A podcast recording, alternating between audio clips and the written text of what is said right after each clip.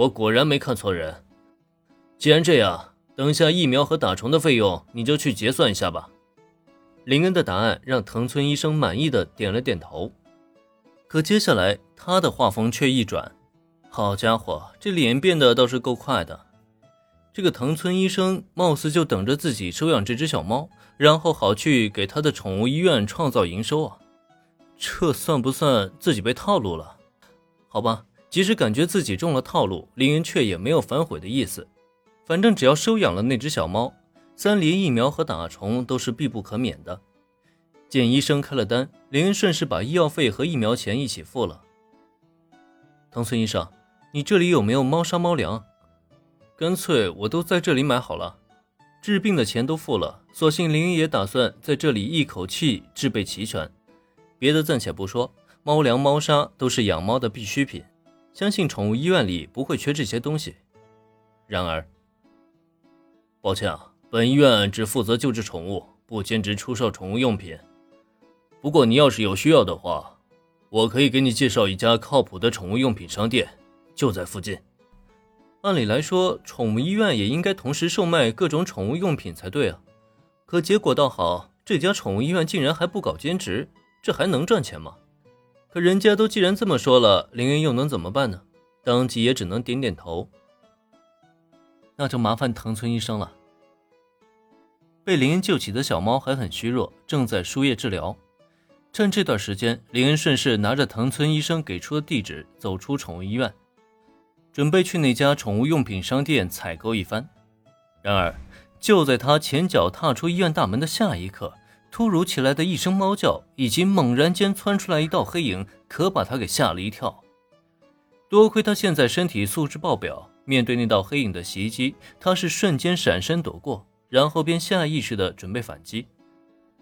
嗯，不对啊，这是猫啊！身体的本能让林恩飞速出脚。可就在他看清袭击自己那黑色物体的真正面目之后，却生生将腿停滞在空中了，因为他发现那个袭击他的竟然是一只通体呈黑蓝色、脸部和脸颊是白色的猫咪。这是一只奶牛猫，也是最普通的那种家猫，没有什么血统可言，与林恩之前救下那个小家伙几乎是一模一样，也就是体型稍大了一些。最关键的是。把弟弟还我！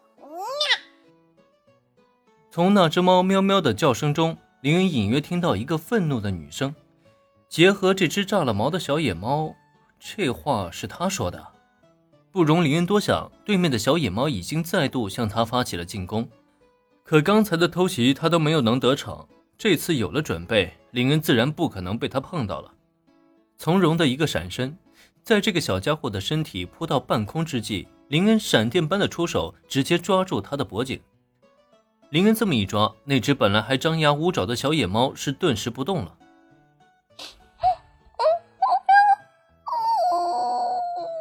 虽然这只小野猫的身体反弹性的无法动弹，但并不妨碍它本能的发出悲鸣。林恩见状，也是立刻松手将它放在地上。毕竟他没有养猫的经验，只知道猫咪的后脖颈是它的弱点。却不知道这样会不会伤害他们。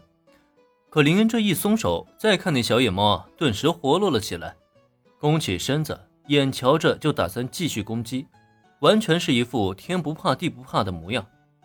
面对这种情况，林恩连忙伸手打住：“停！我对你没有恶意啊，你为什么要攻击我？”喵喵喵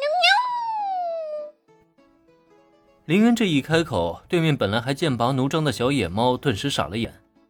人类听不懂猫的语言，猫自然也听不懂人类的话，这是大自然的规律。可就是眼前这个人类，自己竟然能听得懂他说了什么，这就已经完全超出一只野猫的理解范畴了，让他瞬间宕机在了原地。你能听懂我的话，对吧？林恩十分确认自己刚听到的声音。绝对是这只小野猫发出的，因为在救下那只可怜的小家伙以后，他的打卡任务就显示完成了，同时也让他拥有了猫语精通这一特殊技能。按理来说，自己既然能听懂那只小野猫的话，那小野猫也就应该能听得懂自己的话才对。事实上，林恩想的也没错。当他继续开口之后，对面的小野猫也没有再继续攻击，反而非常人性化的露出了疑窦的目光。